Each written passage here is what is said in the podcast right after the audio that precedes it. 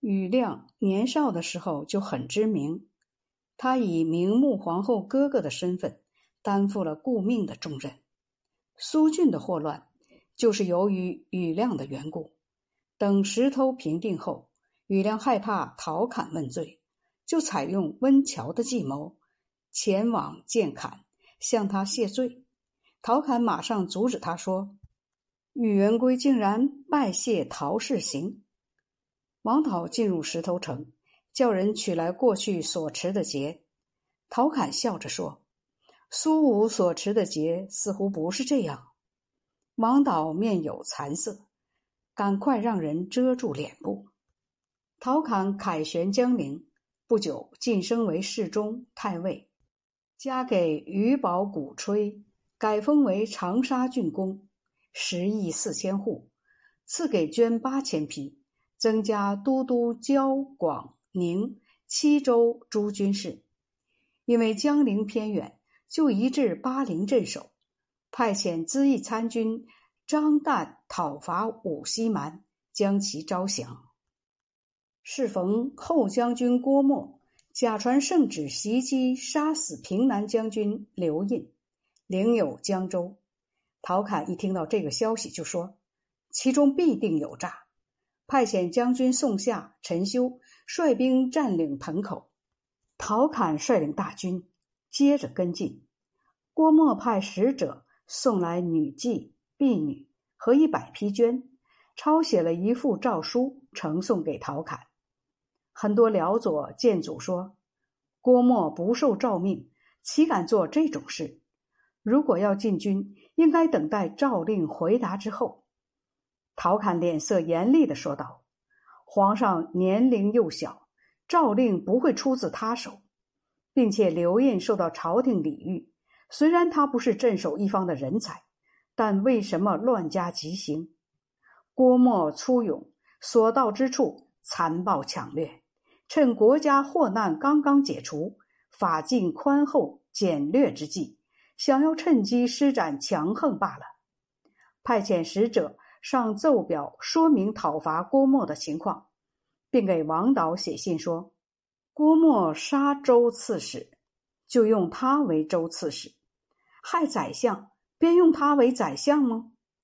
王导回答说：“郭沫占据了上流的有利地势，再加上有船舰作为凭借，所以包含忍耐，让他占有江州。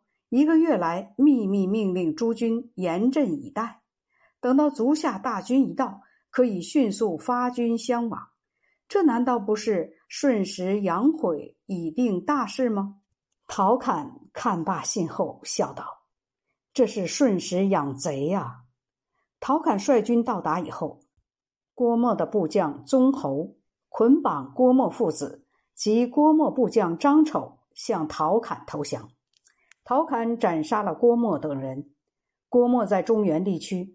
屡次与石勒等交战，敌军畏惧他的勇敢。听说陶侃讨伐他，没有流血就擒获了他，更加畏惧陶侃。苏峻部将冯铁杀害了陶侃的儿子，投奔了石勒。石勒就任用他为庶将。陶侃将原因告诉了石勒，石勒被把他召回杀掉。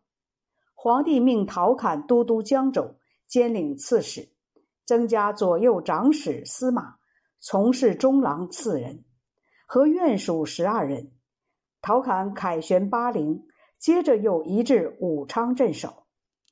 陶侃任命张奎的儿子张隐为参军，范奎的儿子范瑶为湘东太守，荐举刘弘曾孙刘安为院属。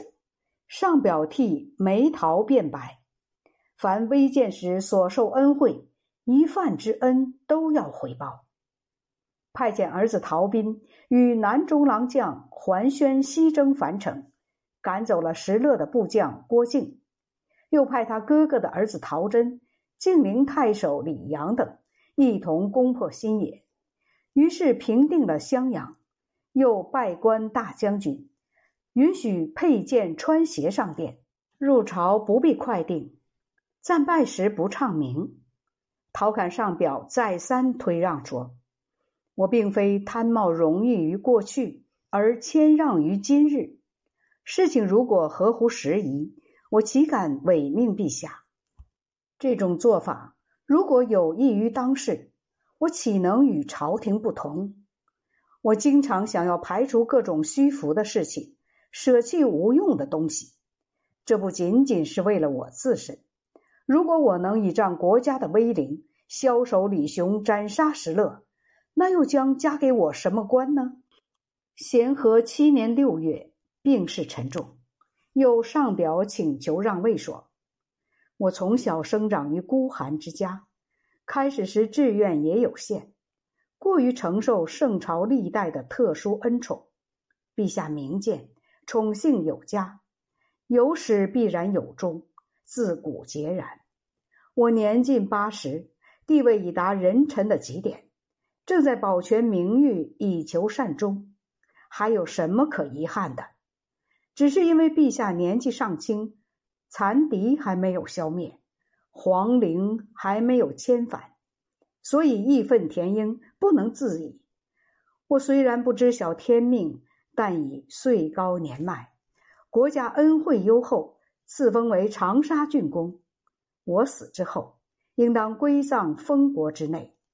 我父母的归葬墓地如今在浔阳，按照生者身份来安排逝世父母归葬的规格。我不想违背这一制度，已经下令封国臣僚准备迁葬的事情，预定在来年秋天，奉迎安葬于墓穴。迁葬事一结束。我就告老回到封地，没想到生了病，越来越重，伏在枕头上感慨万千，情不自禁。我原想或许可以活得长一些，想为陛下西平李雄，北吞石继龙，因此派遣兀丘傲于巴东，受任桓宣于襄阳。良好的设想还没有依次实现。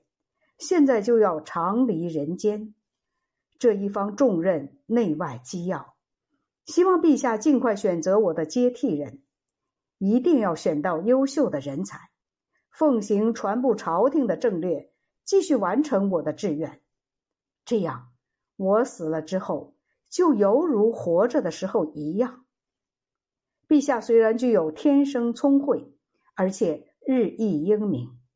然而，正值事务阴繁，应当依靠群贤才行。司徒王导见识深邃长远，堂堂正正的辅佐了三代；司空吃见质朴纯正，内外处事公允；平西将军庾亮气量儒雅，周详磊落，才干足以周济时局。这些人就是陛下的周公昭公。他们的建议和咨询，可以阐扬德教，使政事通畅，万事妥帖，国家有了依赖。仅派左长史殷宪奉送所有的甲节、大将旌旗、帆床、曲柄伞盖、侍中貂蝉、太尉印章、荆州和江州刺史的印信仪仗，仰念皇恩，悲酸交集。将后事托付给右司马王衍期，加官为都护，统领文武官署。